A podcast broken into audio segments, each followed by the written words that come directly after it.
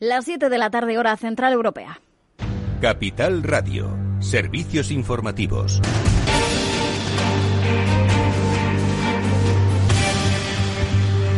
Muy buenas tardes. Eh, pues el Consejo Interterritorial del Sistema Nacional de Salud habría conseguido aprobar la propuesta del Ministerio de Sanidad que supone el eh, confinamiento de Madrid, también restricciones eh, sociales más duras, pero hay cierta confusión porque algunas comunidades autónomas han votado en contra. Estamos esperando a que salga el ministro de Sanidad, Salvador Illa, a explicar lo que se ha hablado en esa reunión. Llevaban reunidos desde las eh, cuatro de la tarde. Según el documento aprobado, según publican algunos medios, Madrid tendría ahora 48 horas para ejecutar esas medidas que serían de obligatorio cumplimiento, pero también hay otros medios que hablan de que ha fracasado ese plan de Illa porque no ha habido unanimidad. Y es que la propuesta solamente ha contado con el apoyo de las comunidades eh, autónomas que preside el eh, PSOE y también con el País Vasco. Ha sido rechazada por Madrid, Cataluña y el resto de autonomías eh, presididas por el Partido Popular, salvo Murcia, que se ha abstenido. Estamos, eh, como les decimos, eh, pendientes de esa comparecencia del ministro. El plan elaborado por Salvador Illa contempla que se restrinja la movilidad a aquellos municipios con más de 500 casos por 100.000 habitantes. Es algo que no convencía por sí solo al gobierno madrileño, que pedía que se incluyesen más criterios científicos, como por ejemplo la capacidad diagnóstica que en Madrid es superior a la del el resto de comunidades autónomas. Y más asuntos eh, al margen de esta cuestión. En lo económico, el Fondo Monetario Internacional ha alertado de que la recuperación económica en España corre peligro ante la segunda oleada de COVID-19, por lo que ha recomendado al Gobierno que se mantengan las medidas de apoyo a ciudadanos y a empresas. Lo decía hoy Andrea Schechter, la jefa de la misión para España del FMI. Policy support remains critical Las eh, políticas de apoyo permanecen siendo críticas, decía, hasta que la recuperación sea firme y en particular las medidas eh, fiscales que tienen que contener el riesgo de recesión deben continuar, decía, sobre todo para aliviar también el estrés al sector financiero, algo que estaría asociado a un coste social y económico mayor. Es decir, que el fondo considera crítico asegurar la efectividad de esas nuevas medidas de apoyo y preparar también al sistema sanitario para poder hacer frente a nuevos brotes, así como para adquirir y distribuir esa vacuna contra el COVID-19 cuando esté finalmente disponible. Más asuntos a nivel europeo. La presidenta del BCE, Christine Lagarde, ha reconocido que el organismo se plantea dar un nuevo enfoque a la hora de mirar la inflación como ya lo habría hecho la Reserva Federal. La reformulación de ese objetivo que han tenido hasta ahora de mantener la inflación cerca del 2%, dicen que ha funcionado, pero los tiempos han cambiado, como reconocía Lagarde. Esta formulación era perfectamente apropiada cuando el BCE estaba buscando establecer su credibilidad y la principal preocupación era que la inflación se disparase. Nuestra investigación muestra que fue un factor clave en limitar exitosamente las expectativas de inflación, pero las cosas han cambiado, la preocupación que afrontamos es diferente y debe reflejarse en nuestro objetivo de inflación. Pues el BCE no quiere tener así las eh, manos eh, atadas y está valorando fórmulas para permitir que la inflación supere el 2% sin verse obligado a subir tipos y ahogar con ello la recuperación. Miramos a cómo ha cerrado hoy el IBEX 35, eh, muy plano, con una subida del 0,04% en los 6.716 puntos dentro del selectivo español, subidas del 7% para CIE Automotive, el Banco Sabadell le sigue con una suma del 4%. En negativo Celnex dejándose esta jornada un 2,77%. Tienen en capitalradio.es un análisis del analista independiente José Luis Cava sobre esas eh, palabras de Christine Lagarde, sobre esa posible modificación del objetivo de inflación. Seguiremos pendientes de la comparecencia del ministro de Sanidad, Salvador Illa. Les ofreceremos los detalles en cuanto los eh, tengamos. Ahora les dejamos con After Work, con Eduardo Castillo.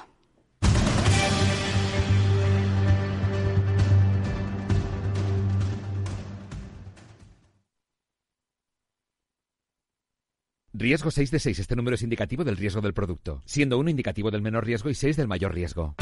¿Inviertes en bolsa? Con XTB puedes comprar todo tipo de acciones al contado por solo 0,10%.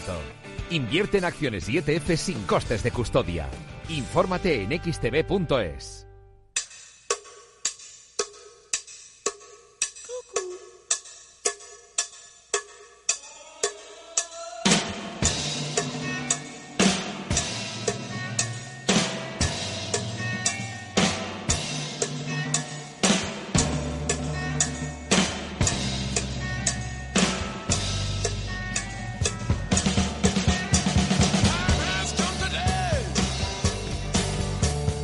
Después del trabajo, After Work, con Eduardo Castillo, Capital Radio.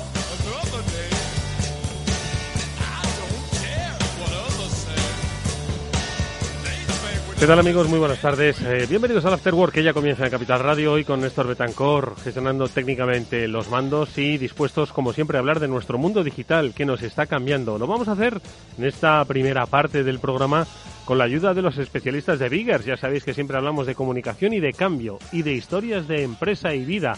Y hoy vamos a hablar de Ingenius y de cómo a través del Wi-Fi 6 o de cómo la vida nos exige conectividad 100%, las empresas pueden ayudar, como es el caso de Ingenius, a otros eh, sectores, empresas, instituciones que no pensaban hace siquiera seis meses que de ello dependía su futuro. Bueno, pues con Jesús Yáñez de la compañía Ingenius y con Eva García vamos a hablar en los próximos minutos. Y luego vamos a seguir hablando del mundo digital. Y entre otras cosas vamos a hablar de una, una serie, bueno, una serie no, una, un documental, una película documental que nos comentó aquí Víctor Magariño hace ya unas semanas sobre el papel de las redes sociales, de Social Dilemma, el dilema social. Eh, Julián de Cabo la vio hace poco y me he visto abocado a verla. ¿Para qué? Para que tengamos una conversación sobre realmente son una amenaza, algo que fue creado para hacer el mundo mejor y que sin duda lo ha hecho, pero ¿qué hay detrás de las redes sociales? Adicción, control, privacidad. De todo ello vamos a hablar a propósito de esta película documental de Social Dilemma, interesantísima sin lugar a dudas, pero que nos va a hacer plantear nuevas preguntas, estoy seguro. Amigos, bienvenidos. Vamos a empezar ya nuestro programa.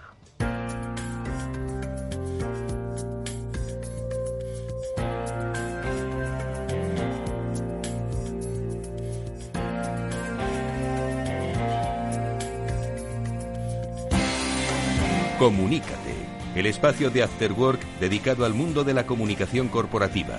Aprenderás a valorar la comunicación, aumentarás el valor de tu empresa.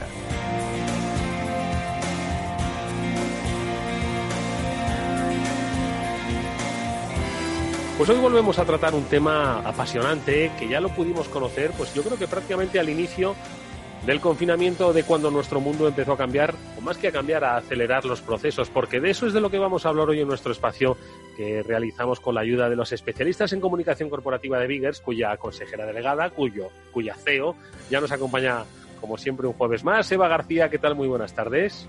Buenas tardes, Eduardo, ¿cómo estás? Encantado de saludarte, Eva, porque hoy, como digo, recuperamos, yo creo que una conversación pendiente. Al principio del confinamiento uno no sabía a dónde nos iba a dirigir. Hoy ya sabemos que, eh, si bien es cierto que la pandemia todavía sigue, pero bueno, aparte de esas cuestiones no menores, sí que nuestro escenario de vida, de aprendizaje y de negocios ha cambiado. Ha cambiado precisamente porque se han acelerado procesos que, por supuesto, estaban en el pipeline, estaban en el objetivo de nuestra sociedad, pero que quizás no iban a estar tan presentes en tan corto espacio de tiempo. Y hablo, por ejemplo, de la conectividad o hablo, Eva, de la dependencia que vamos a tener todos de conectarnos de manera digital con nuestros entornos, pues en el terreno de la educación, en el terreno de la empresa, en el terreno de las compras, etcétera, etcétera. Y por eso hoy vuelve a nuestro estudio Ingenius, que, Eva, haznos un recordatorio a nuestros oyentes, a los oyentes, de quiénes fueron Ingenius y por qué hoy son protagonistas de nuestro espacio.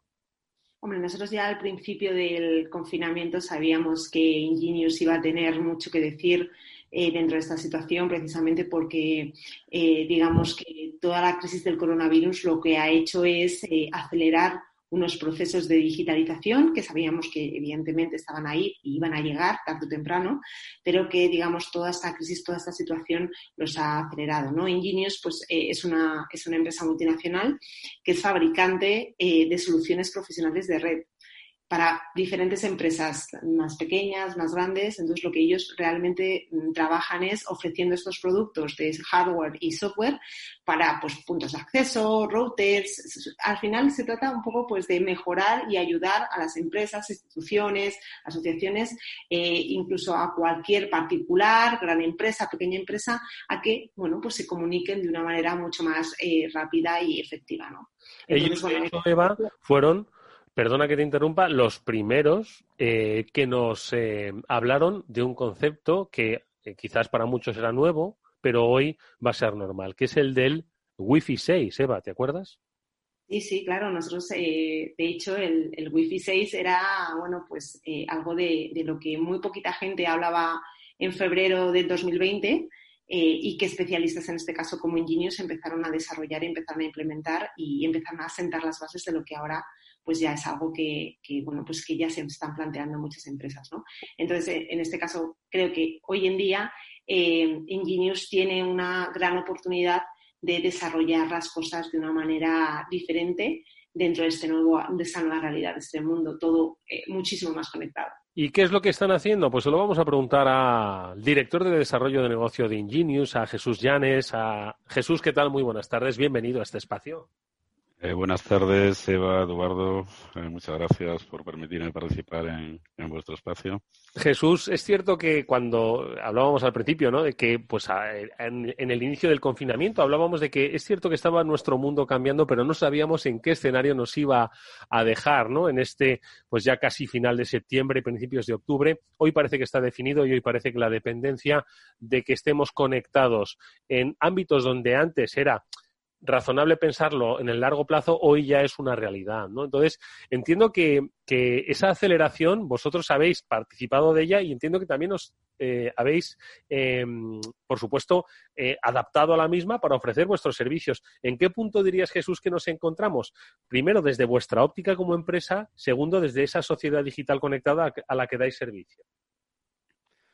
Pues eh, si te parece te contesto en orden inverso, Eduardo, porque la, bueno, eh, a nivel sociedad, eh, la situación que vivimos, la pandemia, pues ha, ha servido para darnos cuenta de, de, la realidad de nuestras conexiones. Y a nivel de consumidor final, yo creo que lo más, la forma más fiel de reflejar la situación es el incremento de ventas que han tenido todos los productos de conectividad en el sector retail las ventas estimadas de enero, no, no tenemos datos exactos de marzo a, a este momento, pero sí las estimadas de enero al mes de septiembre han crecido un 42%. Esto quiere decir que, que, bueno, que muchos usuarios se han encontrado con, con una conectividad tremendamente deficiente en, en sus domicilios. Y a nivel profesional, si bien todavía no tenemos datos, porque bueno, eh, las empresas, como sabes, trabajan a través de proyectos, los proyectos se definen, eh, se aprueban y se instalan o se despliegan, ¿no? Eh, sí hemos percibido un incremento sustancial en cuanto a la demanda a nivel de, bueno, de uno de los temas que tal vez tratemos hoy, pero básicamente a nivel de todos aquellos, eh, todos aquellos entornos, todas aquellas colectividades que requieren de, una conectividad estable, estable y, rápida, por utilizar un término, un término mm. eh, coloquial. Hemos notado un incremento bastante importante. De hecho, eh, el incremento, ese incremento, por decirlo de una forma, sigue, sigue al alza. Eh, se, están se han detectado muchísimas carencias a nivel empresarial, a nivel, a nivel de comercio, a nivel educativo incluso a nivel de, centros de salud. Y bueno, eh, ahora es el momento en el que yo creo no, no se puede demorar más y hay que, hay que cubrirlas. Hmm. Eh, eh, claro, es un aspecto importante el que dices, ¿no, Jesús? todo el mundo en realidad querría conectividad pues eh, sin interrupciones, ¿no? Pero has hecho referencia a determinados sectores, pues que ahora más que nunca, por supuesto los sanitarios, ¿no? Es algo que obviamente son protagonistas de, nuestro tiempo, pero ¿qué otros sectores se han sumado a ese carro que necesitan esa conectividad continua, segura, sin interrupción y que, como digo, hace cuatro meses pues no estaba en sus, en sus estrategias ni en sus proyectos? Bueno, es, es cierto que estamos viendo una situación tremendamente complicada, por ejemplo, en la parte de hospitality, en, en toda la, todo el negocio hotelero, pero también ha servido para que, para que fundamentalmente las grandes cadenas, entiendo que le seguirán las, las cadenas eh, tamaño mediano a nivel nacional y los, pequeños hoteles se han dado cuenta de, la necesidad de mejorar, de mejorar sus wifi. ¿Por qué? Porque el usuario ya no sale tanto como, como salía en el supuesto de que, de mm. que los hoteles estén funcionando, por supuesto, y prefiere permanecer más tiempo dentro del estadio uno de los casos en los que las wifi van a tener que mejorar sí o sí. Y el caso, eh, pues el caso probablemente más eh, con más incidencia a día de hoy, coincidimos eh, con la vuelta al cole, son los centros educativos de, todo nivel y, de toda índole. Mm. los centros educativos están padeciendo conexiones obsoletas, conexiones que no están adecuadas a la realidad que estamos viviendo. La verdad es que, eh, Eva, escuchando a Jesús, eh, pienso un poco en, quizás ese lenguaje coloquial que teníamos hace, pues eso, unos meses, que quizás no le dábamos importancia, pero que hoy eh, precisamente es lo que va a marcar pues el éxito o el futuro de un negocio o de un sector. Me refiero al lenguaje coloquial que todos hemos dicho en alguna ocasión, decir, oye, esta wifi es muy mala, ¿no? Esta wifi no va muy bien, ¿no? Pero lo decíamos tampoco le dábamos demasiada importancia, ¿no? O intenta conectarte a esa otra, pero al final parecía que la wifi era, bueno, pues no te preocupes porque eh, si, si se ha ido ahora la red, pues te va a volver dentro de dos minutos y no pasa nada. Eso lo podíamos decir, ¿verdad, Eva? Hace seis meses y no pasaba nada. Hoy eh, puede significar la diferencia entre un negocio fallido y un negocio exitoso, ¿no? Claro, y además que, ya realmente necesitamos el wifi no para, bueno, pues mandar un par de WhatsApps, ¿no? O no sé, o publicar algo en nuestras redes sociales, una foto. Ahora mismo necesitamos el wifi para trabajar, para estudiar, para, para conectarnos en nuestro día a día. Es decir, es que la dimensión ha cambiado completamente. Necesitamos tener buena conexión para que nuestra vida sea mejor y ya dentro de una situación en la que nuestras vidas están un poco descolocadas, con mucho miedo, incertidumbre, intentando vivir el día a día de la mejor manera posible. Entonces, yo creo que al final la tecnología eh, nos ayuda a vivir mejor eh, y más ahora mismo, ¿no? En esta situación en la que lo necesitamos sí o sí. Por lo tanto, tiene que ser, tienes que ser un buen sistema, tiene que haber una buena conexión y tienes que estar cómodo sabiendo que esto no va a fallar, ¿no? Jesús, eh, ¿cómo estáis eh, eh, logrando dar servicio pues a estas instituciones, estos sectores, entidades que os han visto que tenían que pasar del bueno, no pasa nada, que tengo una wifi regular, pero para lo que hago me es más que suficiente, a necesito tener conectividad 100% porque de eso depende la educación de mis alumnos, la continuidad de la información o la continuidad del negocio. ¿Cómo os habéis adaptado eh, ¿con qué servicios eh, eh, os habéis adaptado a esta nueva demanda, Jesús? Bueno, como dices, como bien dices, Eduardo, la importancia a día de hoy ya no es, no es una cuestión de consideración, la importante cómo es la wifi que tenemos, sino que la importancia de la wifi ha alcanzado un nivel crítico. normalmente nosotros basamos los criterios a la hora de, definir una, conectividad adecuada en, cuanto a redes inalámbricas pues usando términos coloquiales, eh, teniendo en cuenta la potencia de la misma, la estabilidad fundamental y, bueno, la velocidad, por decirlo de alguna forma, que, pueden alcanzar nuestros nuestros usuarios, ¿no? En un entorno como, pues utilizando el, entorno educativo, como comentábamos antes, eh, el entorno educativo se acerca a lo que nosotros llamamos en, en el sector de redes un entorno de alta densidad. Eh, consideramos un entorno de baja densidad, por ejemplo, eh, una persona en su domicilio conectada a su wifi, dos, tres, cuatro personas conectados a su, a su router, a su red inalámbrica, y en torno a alta densidad, pues en torno a alta densidad puede ser cualquier reunión, cualquier exposición, eh, un salón de convenciones o una clase, una simple clase en un, en un centro educativo con 25, 30 estudiantes conectados, más su profesor, y pues, compartiendo contenidos, accediendo pues, eh, simultáneamente a contenidos multimedia, eh, descargándose ficheros de, de pesos significativos. Eh, ahí es cuando la Wi-Fi tiene que demostrar que, fundamentalmente, que es estable. O sea, que la Wi-Fi no tiene, no tiene problemas, no tiene latencia, que es una, una Wi-Fi sólida. Además que tiene una cobertura adecuada. Lamentablemente en España hemos jugado pues, en el pasado, yo, entiendo que la mayoría de las ocasiones por desconocimiento, a instalar puntos de acceso pues en una clase sí, en otra clase no, y pretendíamos que desde el punto de acceso de la clase anterior pudiéramos tener cobertura wifi. Es cierto que esa wifi era exclusivamente para el profesorado, pero a día de hoy, pues bueno, toca, toca renovar. Eh, toca renovar es, es, indispensable pensar que cada clase tiene que tener un punto de acceso, que los puntos de acceso tienen que ser de última tecnología. No estamos hablando de infraestructuras eh, que, que supongan un nivel de inversión eh, estratosférico, al contrario, la, tecnología eh, Wi-Fi en estos momentos es asequible.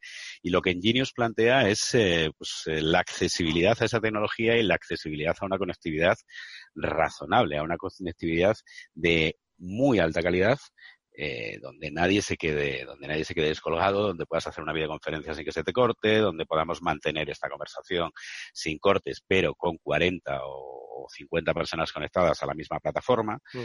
Eh, en realidad, profesionalizar lo que no se ha hecho anteriormente. Lo que antes se tenía, como decíais al principio, como algo anecdótico, eh, pues convertirlo a esta realidad, algo absolutamente necesario. Jesús, y la implementación es eh, compleja, es sencilla, porque, claro, eh, y es cara, porque, claro, seguro que tú lo has dicho, estamos profesionalizando esos entornos digitales donde antes creían que con pues algo de, vamos a llamarlo así, de andar por casa, pues era más que suficiente y hoy necesitan, pues obviamente, ¿no? Eh, profesionalizarlo entre comillas, aunque quieran sentirse todavía que son una empresa pequeña, una institución pequeña, pero al final necesitas profesionalizar tu conectividad, de eso no hay duda, ¿no? Uno ya no puede seguir andando por casa en un tiempo de conectividad digital, en un, tiempo de confinamiento, ¿no? Donde nuestra única comunicación con el exterior es a través de la red, Entonces, muchos se están preguntando si este paso, pues necesario, pues forzoso, obligado, eh, de oportunidad, es caro, es complejo, si tengo que levantar todo el suelo de mi, de mi colegio ahora, ¿qué tengo que hacer? Bueno, no es, eh, no es una cuestión de tamaño, no es tanto una cuestión de tamaño de la empresa o del centro o, de, o del hotel en cuestión, sino es más bien una cuestión de calidad de conexión. O sea, un usuario, un centro cualquier, cualquier usuario de, una red wifi puede empezar por un punto de acceso y desplegar 10.000 puntos de acceso.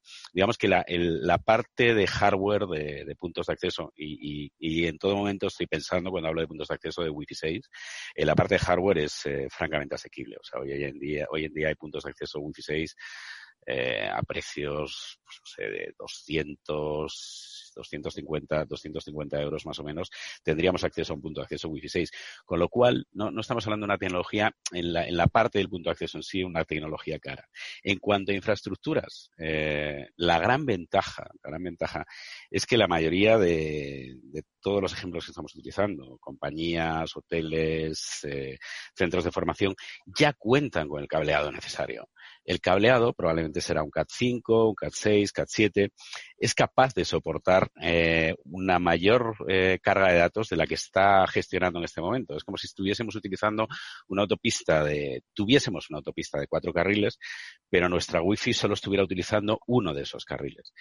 ¿Qué haremos al meter un punto de acceso Wi-Fi 6? Pues bueno, tendremos eh, mayor ancho de banda, tendremos eh, mayor capacidad de transmisión y de recepción de datos sobre una infraestructura que ya existe.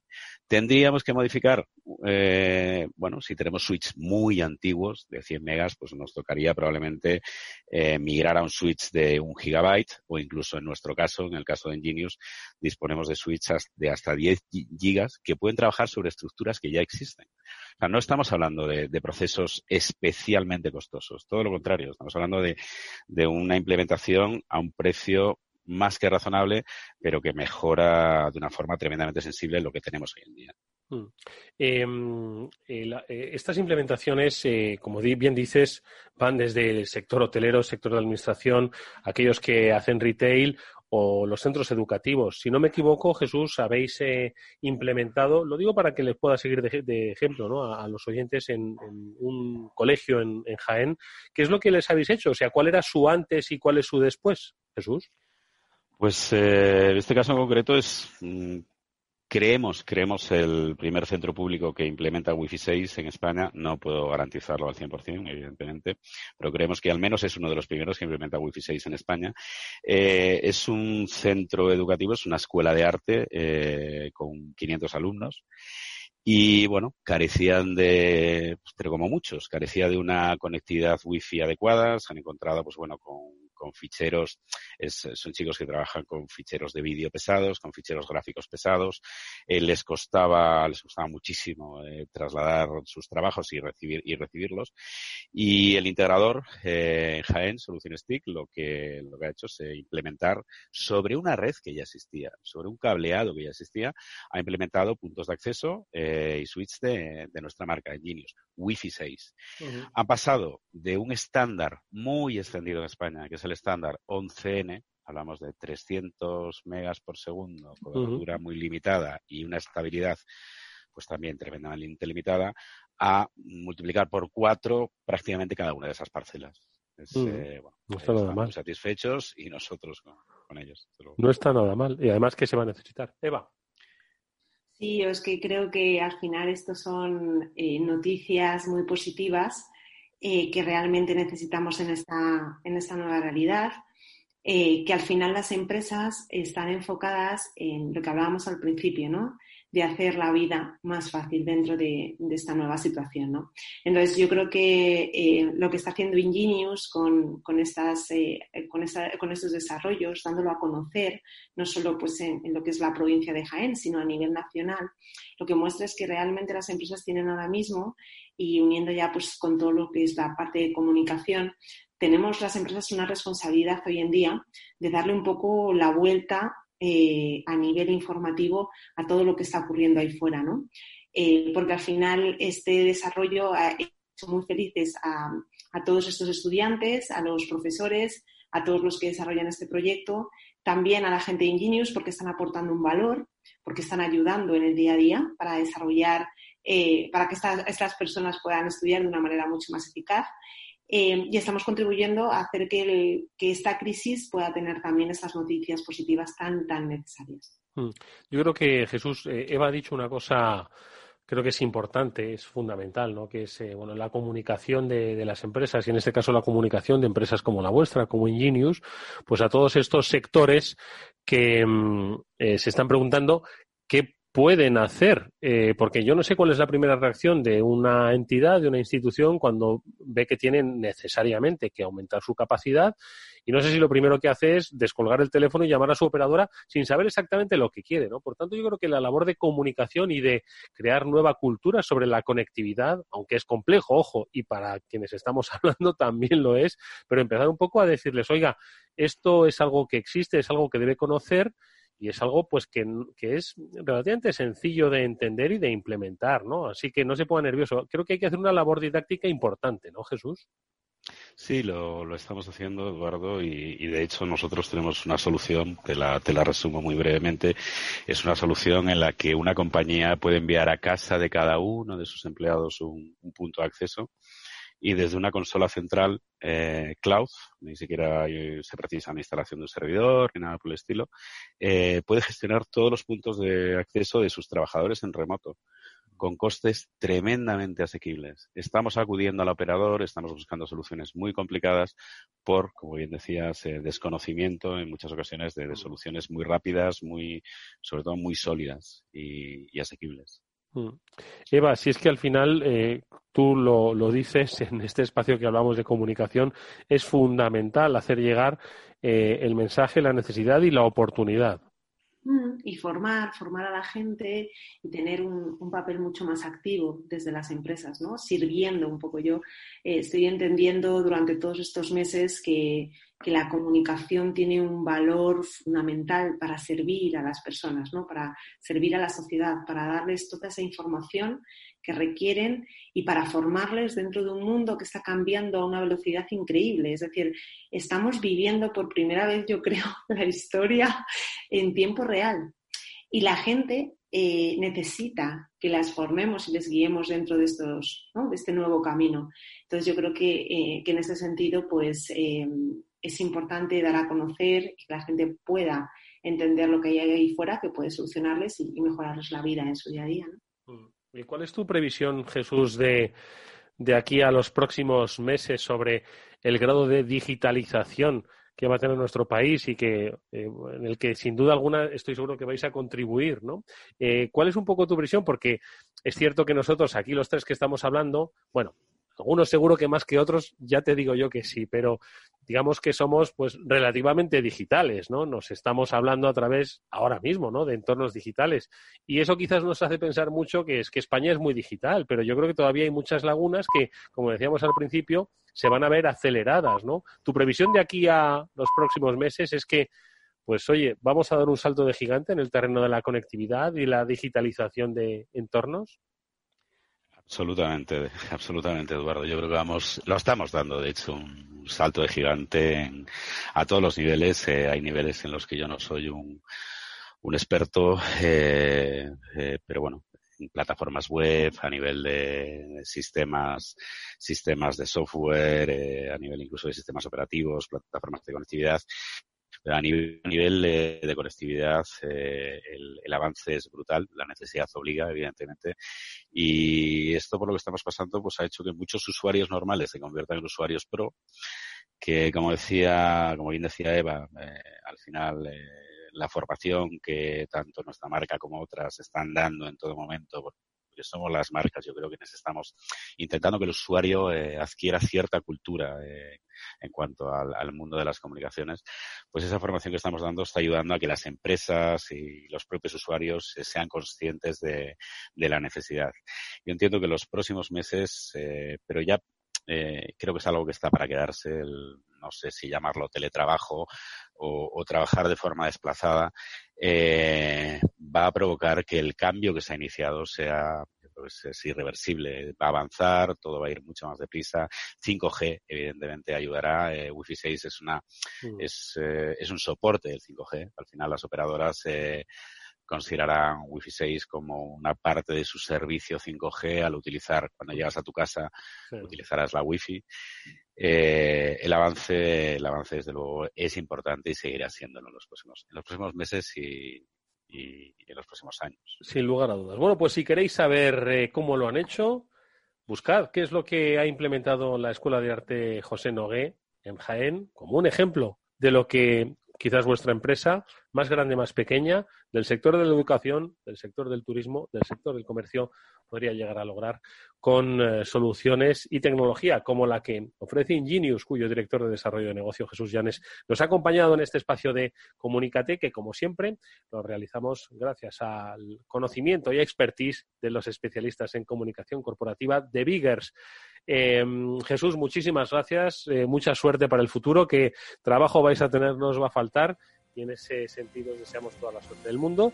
Y por supuesto a Eva García, como siempre, gracias por ponernos en la pista de cómo las empresas crecen, nos hacen crecer como sociedad. Gracias Eva y Jesús, un fuerte abrazo. Muchas gracias, un abrazo.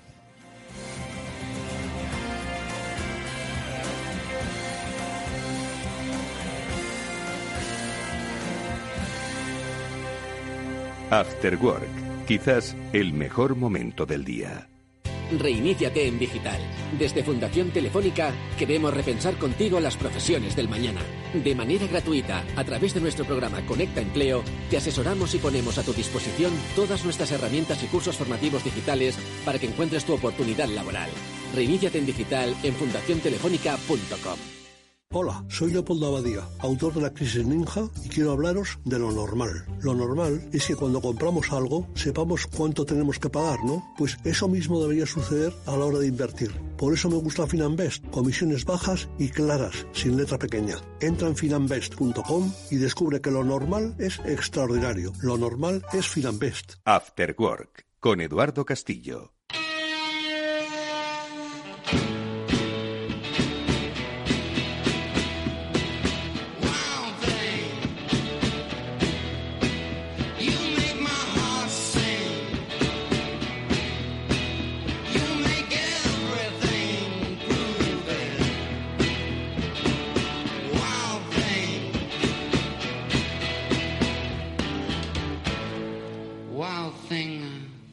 After Work con Eduardo Castillo.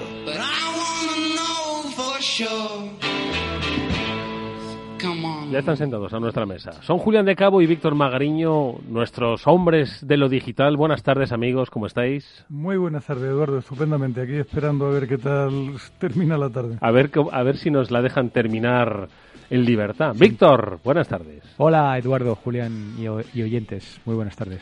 Eh, nos encantaría debatir sobre cuáles podrían ser las medidas de eh, limitación de movimientos, confinamiento, eh, contracción de la actividad vital pero eso seguro que lo vais a saber en los próximos minutos. Cercenamiento de las libertades. Y vais a tener internet para discutir y, debatir eh, ampliamente sobre ello. Así que nosotros vamos a hablar de otras cosas que también son igualmente constructivas. Exactamente. Y que tienen que ver con las redes sociales. Lo recordamos brevemente, lo decía al principio. Víctor hace dos semanas nos dijo, he visto un documental en Netflix que se llamaba El dilema de las redes, traducido al español, he dicho el dilema social. El social dilema. De social dilema.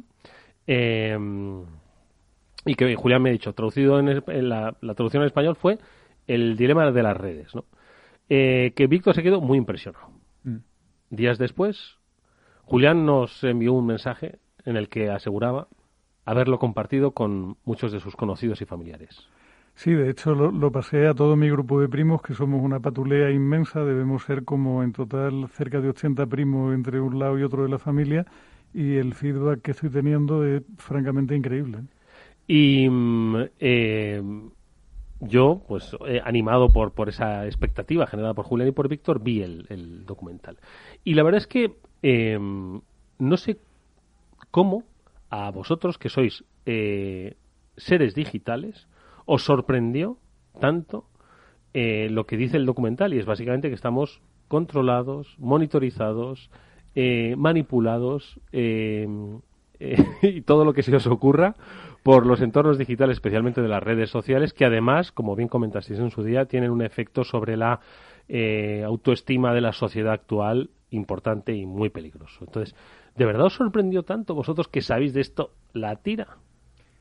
Bueno, a, ver. Em, a mí no, no me sorprendió porque yo llevo años hablando de esto en clase. O sea, lo que es el contenido del documental no me sorprendió y, pueden dar fe de ello alumnos míos, pues tanto en NYU como en ESADE. Entonces, no me sorprendió. ¿Sabes lo que me sorprendió?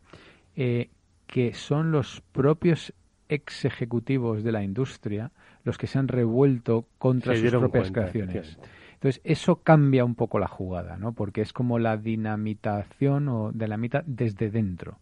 Pues cuando un ex eh, máximo responsable de Gmail, eh, un ex máximo responsable de, Instagram, de Pinterest, de Twitter, de Facebook, eh, un early investor, un, inversor se revuelven contra eso, yo creo que eso cambia un poco, cambia un poco las reglas de juego, ¿no? Como es decir, uy, lo que he creado, no es como el que creó, no sé, Frankenstein o tal, y luego se dio cuenta, o el que creó la bomba atómica, o el que creó tantas cosas que, que aparentemente ah, iban a traer el bien, el que creó la ametralladora, por ejemplo, luego resulta, porque así no hacía falta disparar y podía disparar más rápido, entonces ahorrabas teóricamente vidas, cuando resulta que fue lo contrario.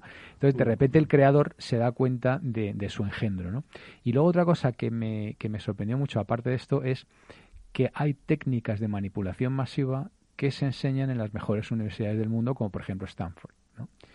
y que esto está aceptado y, plenamente sabido y tal. Entonces, bueno, pues tú vas allí, tomas esa clase, eh, sacas una A y chimpapún, y luego creas Twitter, ¿sabes? o sea que... Julián, ¿a ti por qué eh, te sorprendió o no te sorprendió del todo, pero sí algunos aspectos? A ver.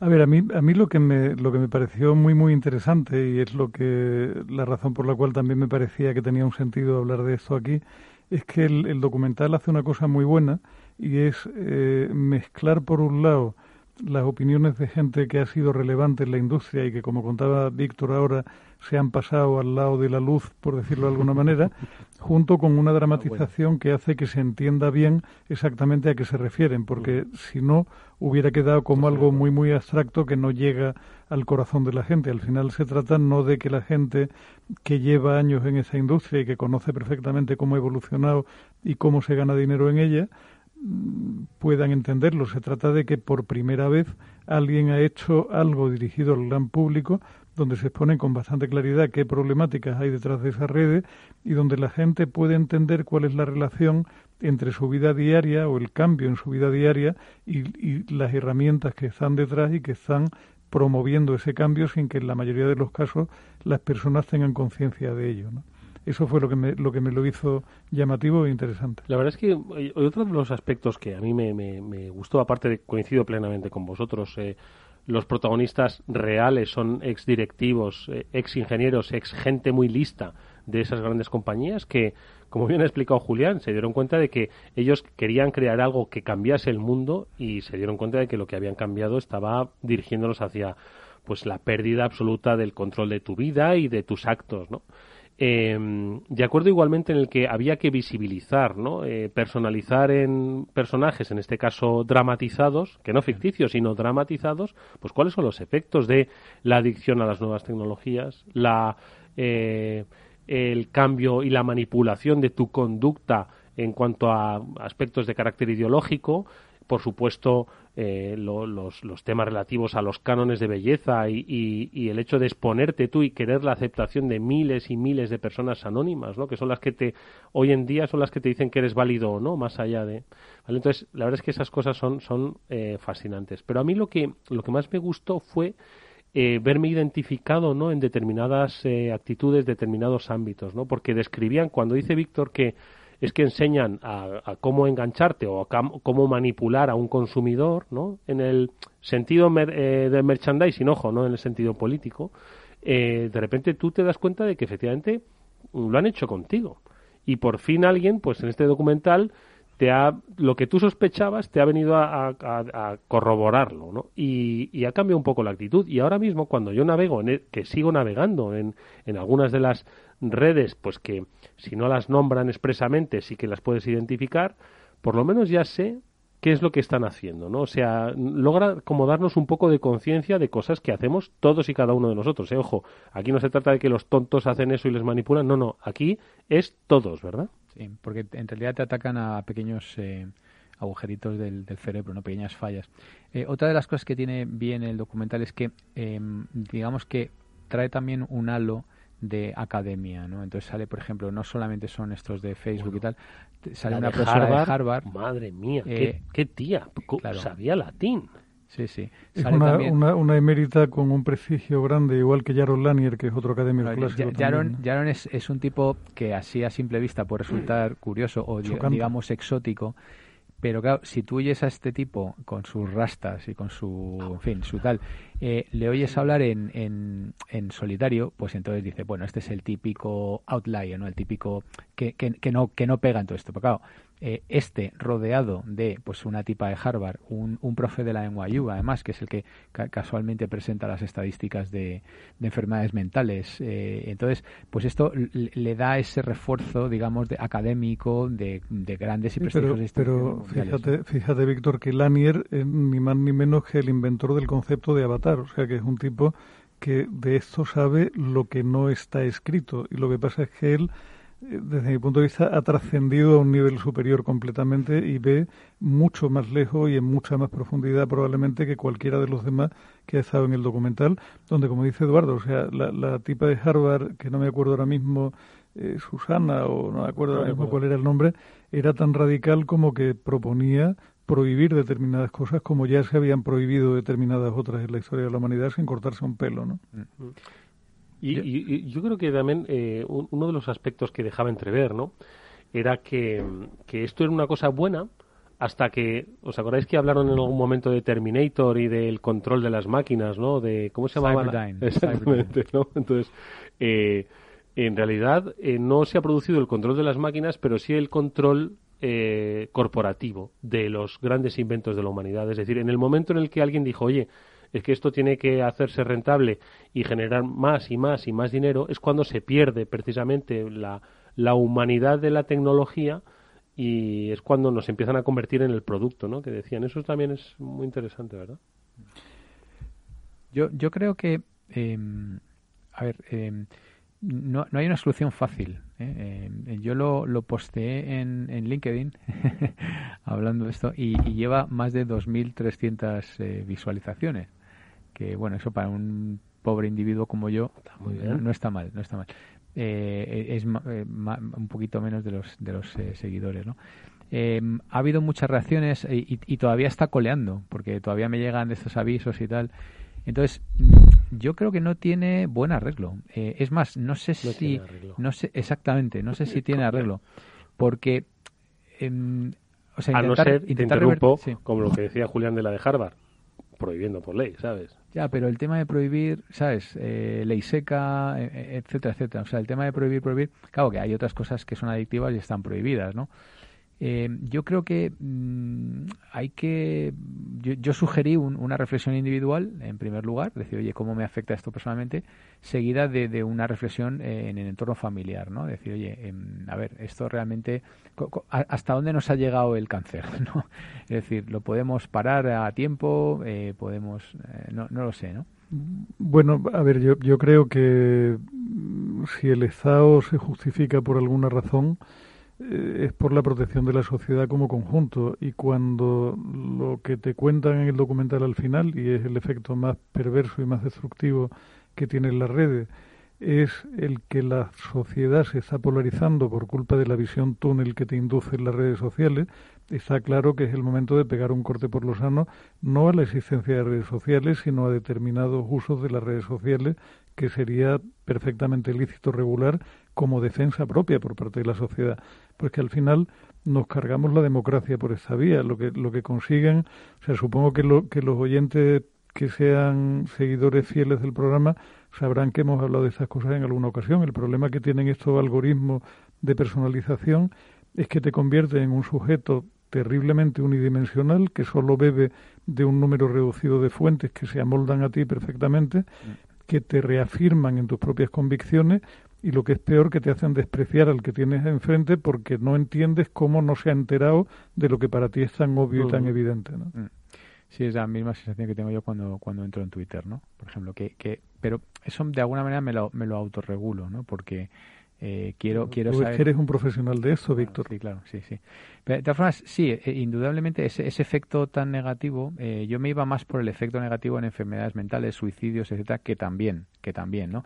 El tema del, del ego, de siempre tengo que estar guapo o guapa, mm. todo esto, ¿no? Pero efectivamente, el tema de la polarización y la radicalización, incluso la utilización de, de las redes como, como instrumento para cambiar la voluntad popular, que ya tenemos algunos ejemplos muy claros, ¿no? que esto conectaba con el tema del The Great Hack, el, escándalo de Cambridge Analytica también. ¿no?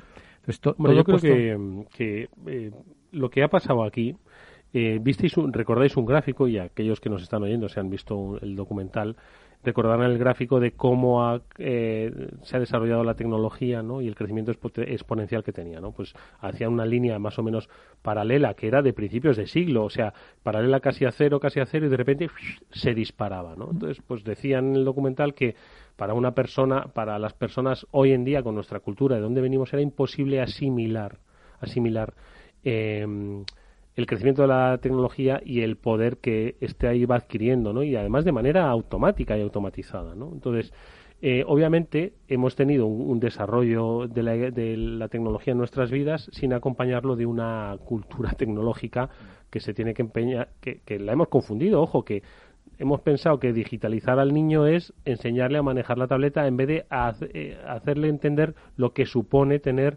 una herramienta digital que te lleva a esto, lo otro de la conectividad, ¿no? Entonces, eso, bueno, niños y adultos, ¿no? Entonces, quizás deberíamos empezar pues por hacer una gran reflexión que nadie va a implementar ahora mismo. Si nos cuesta decir si hay religión o no en un colegio, me vas a decir si se va a imponer una asignatura sobre cultura digital eh, para los hábitos digitales. vale, para los hábitos digitales. Tú intenta imponerlo en, 17 comunidades autónomas. Pero es que no, o sea, yo, fíjate, yo no iría por una asignatura digital, iría probablemente por el refuerzo de cosas como pensamiento crítico. O sea, lo que nos falta no es conocimiento de lo digital, es, formación Y, curiosidad y ganas de aprender, ¿no? O sea, cosas de letras, no está todo perdido. Cosas de letras, es que los de letras tenemos nuestro corazoncito. Sí, pero tienes razón, ¿eh? no, no, no me digas que las redes sociales son malas dime cómo distinguirlo. Enséñame a ser crítico con relación a ese fenómeno como en relación a cualquier otro que me pongan por delante. se llame religión, se llame política, se llame economía, se llame lo que sea. Si os fijáis, todo acaba en la educación, si os fijáis, ¿no? Que, siempre siempre acabamos ahí, es, es, como monotema. No, siempre empezamos ahí. Bueno, siempre, pero vamos, da igual, le podemos dar muchas vueltas a un tema, pero al final acabamos ahí. Y de hecho, eso concuerda con que a lo mejor generaciones pues ya más maduritas digitales como somos eh, nos de alguna manera lo que tú has dicho nos afecta menos y tal y no es que lo diga que me afecta menos a mí, es, ahí están las estadísticas ¿no? de enfermedades mentales de tasas de suicidio que se están disparando en las nuevas generaciones entonces a lo mejor la sociedad tiene que cuidar de los jóvenes que es donde está sufriendo más, porque a lo mejor nosotros aprendimos o heredamos una serie de defensas ¿eh? Eh, mm, frente a este tipo de, de yo creo que estamos todos yo creo que todos todos los maduros digitales y los mm. y los pececillos que son víctimas ¿no? de, de, las manipulaciones creo que todos estamos al mismo nivel sí en la parte de polarización sí, estaba pensando en, la dramatización de la familia del, del documental y al final había pues tres hijos y un padre y una madre, ¿no? No, lo reventemos del todo. Que... Sí, exactamente, ¿no? Entonces, pero al final cada uno de ellos tenía una relación X con la tecnología y el entorno digital, mayor, menor, hacia arriba, hacia abajo, pero todos ellos, ¿no? Entonces, esto me hizo pensar, digo, en un posible negocio. ¿Os acordáis esos programas que decían, vamos a arreglar las cuentas de esta familia, que siendo cinco como son, no llegan a fin de mes y tienen ocho coches, cuatro casas, se les hace una auditoría financiera y se y bueno, pues ¿por qué no se hace una auditoría tecnológica a todas las familias. Es decir, el padre igual no está en redes, pero pasa 10 horas y tiene cuatro cuentas de correo electrónico. La madre igual está conectada a tres eh, cuentas de correo y también a no sé cuántos. Entonces, hacer una auditoría digital para conocer la realidad digital de una familia. Y en función de eso, pues hacer esos proyectos de educación de, oye, que sepas que has pasado 10 horas delante del móvil, el uso que haces de estas redes sociales, el valor de las redes sociales de TikTok y de Instagram. Es decirte, ¿qué te aportan? Que se, que se haga una especie de, de auditoría familiar, porque esto es algo de todos, ¿eh? no solo de los hijos. ¿eh? Parece que solo se le dirige a los hijos. Yo creo que esto es algo que va de arriba abajo y de abajo arriba. ¿eh? Es que ahí entras ya en temas de, privacidad y en temas de, todo esto, ¿sabes? Entonces, ya, pero yo, si esto, yo, yo me sometería ¿eh? a uno de estos. Bueno, tú te estás sometiendo a ti tu dispositivo iPhone todas las semanas se dice al principio cómo evolucionó tu tiempo de uso mm. cada semana. Y la madre que lo parió, ¿sabes? Sí, Porque, porque digo, anda, que ya me viene a recordar. Te pone frente a tus propias contradicciones. Madre mía. Yo, una, una cosa que me, que me llamó la atención, el otro día bajé, bueno, estaba en mi despacho hasta abajo, y, vi a mi hijo pequeño que estaba viendo el documental.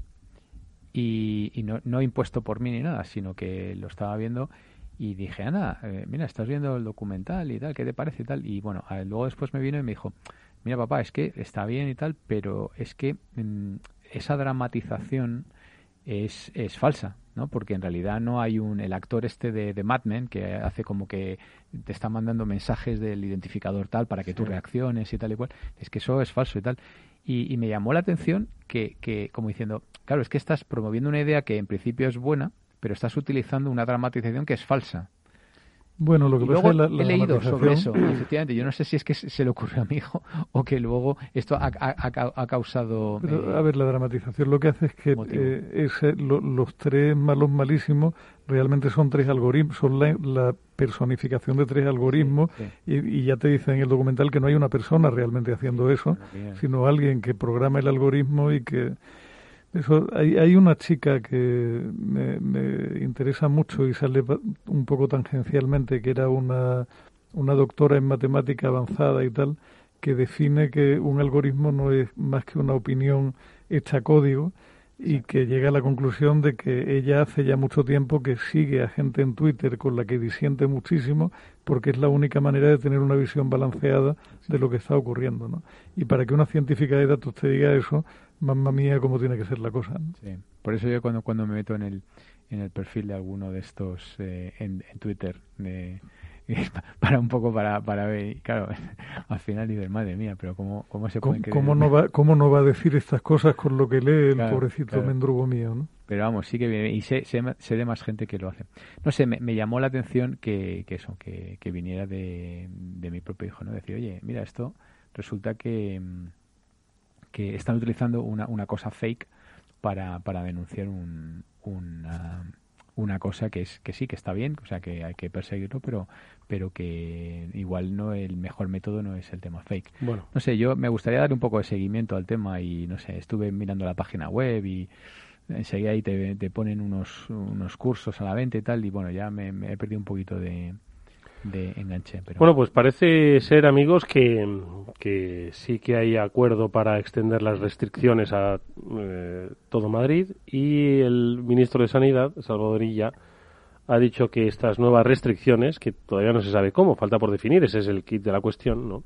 van a afectar a 10 municipios entre ellos Alcalá de Henares, Alcobendas, Alcorcón, Fuenlabrada, Getafe, Leganés, Madrid, Móstoles, Parla y Torrejón de Ardoz. Que esto era algo previsible, sí, pero lo que queremos saber es cómo van a ser esas restricciones y en qué medida pues, se puede cerrar una ciudad como, como Madrid sin eh, confinar y manteniendo pues eh, la actividad económica, eh, pero con restricciones. Así que pues estamos esperando todos ansiosos a que nos digan, como buenos ciudadanos que vamos a Qatar, a qué debemos atenernos. ¿Y esto va a ocurrir en cuánto? En 3, 48 horas. 2, 1. no, habían dicho 48 horas. ¿eh? No, si su preocupación es si le dejan volver ahora a casa por la noche. Te hacemos un salvoconducto. Sí, bueno, me ha llegado uno de la, de la NYU hoy eh, a ver, esto va a estar divertido porque no has dicho ni Torrelodones, ni Majadahonda, ni Pozuelo. O sea que voy a tener que, me que mover zona A6. sí, de, no, de momento lo que ha hecho ha sido pues confinar, ha ido subiendo, ¿no? Estaban algunos municipios de algunos barrios del sur de, Madrid, pues ahora ya parece que se extiende un poco a ese sur, sur, eh, oeste, sureste. ¿Y ves? Yo, por ejemplo, si tengo que mm. ir a, por ejemplo, si tengo que ir a Barcelona, las que tengo que ir la semana que viene, sí eh, sí que puedo ir. No te preocupes, porque un ave y ve, y ve con más gente a tu lado. No, porque el ave, el ave está en Madrid, pero el aeropuerto no. Entonces sí que puedo ir de mi casa al aeropuerto y sin pasar por Madrid. Fíjate tú que. Nos lo vamos a pasar muy bien. vamos a tener que, diseñar un, un Waze de la pandemia para que nos dé caminos alternativos para ir de donde queramos a donde ¿Y queramos. ¿Y qué me decís de la falta de éxito de las apps de seguimiento? que, esto era, pero, pero no solamente en España, en España no sé si ha llegado al 1 o al 2%, pero en el país que más, que no sé si eran alguno nórdico y tal, había llegado como al 20 y pico por ciento. O sea, ha sido un fracaso total, excepto en Corea y algún otro. Pues porque allí hacen cola eh, y, hacen fila y la respetan. Y aquí si te puedes colar la, o sea, saltar la cola para entrar antes en el cine. ¿Os habéis colado en el cine alguna vez? Pero ¿Os habéis colado en el cine alguna vez? Vamos a ver el que se libra ¿Os de pecado. Supongo que de joven, supongo que de joven, no me acuerdo ya. Yo, yo ya de mayor no, pero... Pero sí que te has colado. bueno, pues que sepas que seguro que en Corea no se han colado ni una sola vez. ¿sabes? Sin embargo, en la India es el país de las colas y de colarse. No sé si habéis estado alguna vez, pero ahí no hace cola nadie. Pues eso. Que no lo sé, esperamos que nos queda un minuto de programa, Julián. Yo, yo, un solo comentario, lo digo para, para animar a la gente, especialmente a la que tenga hijos en una cierta edad, a verlo, un dato que yo creí que era el gráfico al que se iba a referir Eduardo, a mí fue el que me puso los pelos de punta, que dice que desde que se popularizó el uso de redes sociales en, telefonía móvil, esto es desde el año 2009, el índice de suicidios entre las chicas de 10 a 14 años ha crecido un 151%, 151%, y entre las chicas de 15 a 19 un 70%. Así que mejor se, se, miran el documental y se enteran un poco de, qué va esta vaina. El dilema de las redes sociales de Social Dilema está en Netflix, nos lo recomendó Víctor, lo hemos visto Julián, lo ha visto Servidor y es muy recomendable. Tengáis o no tengáis hijos y especialmente en esa eh, franja de edad y sexo que definía Julián, eh, creo que merece la pena. Eh, ojo, no es para asustaros, es para que toméis conciencia de algo que por otro lado ya estabais medio sospechando. Amigos, muchísimas gracias por compartirlo con todos los oyentes de Capital Radio. La semana que viene compartiremos, por cierto, muchas más cosas que también nos van a hacer mucho más poseedores de nuestra libertad digital. Ojalá sea así, como siempre os espero. La semana que viene compartiremos lo que nos dejen. Eso es. Y ojalá en, en físico, verdad, eso, oye, nunca se sabe, se lo preguntaremos a Salvador. Gracias, Julián, gracias, Víctor. Gracias, un placer. Néstor, gracias por todo. Hasta mañana. She could be. You'll find out that your world will turn around. You'll feel the same if you should set her free.